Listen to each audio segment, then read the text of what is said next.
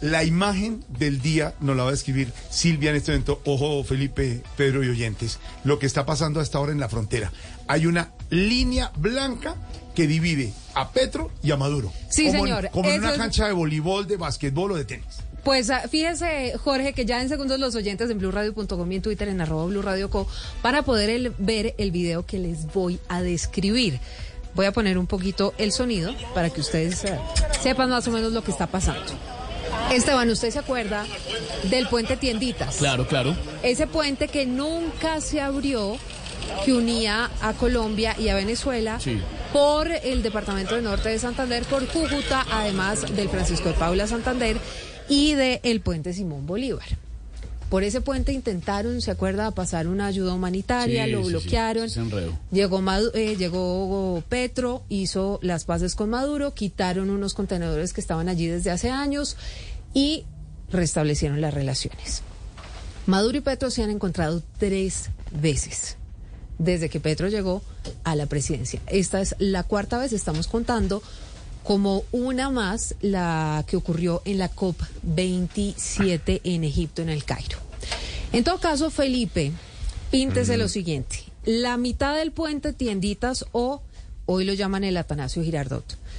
Una raya blanca pintada y en un lado, en el lado colombiano, está la silla del presidente Gustavo Petro y en el lado venezolano está la silla del presidente Nicolás Maduro.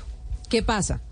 Entra en el video, Petro saluda a Maduro, Maduro no pisa la raya blanca porque donde la pisa está en territorio colombiano. Ah, no se puede pasar, no se puede no, salir de señor, Venezuela. no se sale de territorio venezolano y el que cruza la raya, esto es en un puente, esto no es pues en un puente y el que cruza es esto es una di- di- línea divisoria además imaginaria, Claro. ¿no? Pero ellos la pintaron justamente para curarse en salud y que Nicolás Maduro pues eh, por alguna cosa no cruzara el territorio colombiano. Como cuando ¿Por se saludaron los presidentes de Corea del Norte y Corea del Sur. Sí, señor. En un punto Ajá, así, tal tal, cual. cual, ¿no? Tal y cual, cruzaron una mismo, línea, el la, lo paralelo mismo. 57, el paralelo. claro. Exactamente, tal cual. Entonces el que cruza es el presidente Gustavo Petro, ya el video ustedes lo pueden ver en blurradio.com y en Twitter en arroba blurradioco. ¿Qué es lo que pasa?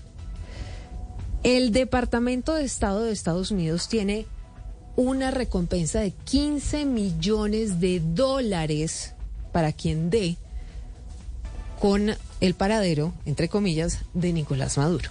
Lo acusan por cargos de narcoterrorismo. Y esta recompensa la ofrecieron desde el año 2020 y aún está vigente.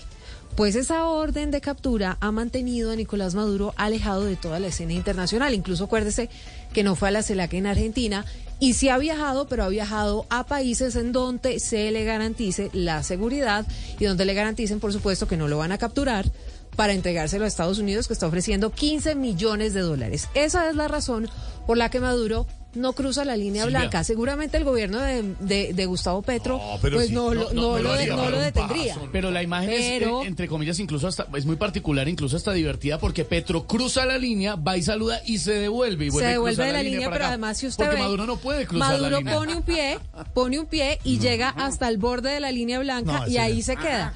Petro entiende el mensaje y Petro cruza Ese para saludar sido al el resto tema de del las día para los personas. oyentes. No, pues ¿Cuándo sí. ha cruzado ¿Cuándo la cruzó la línea?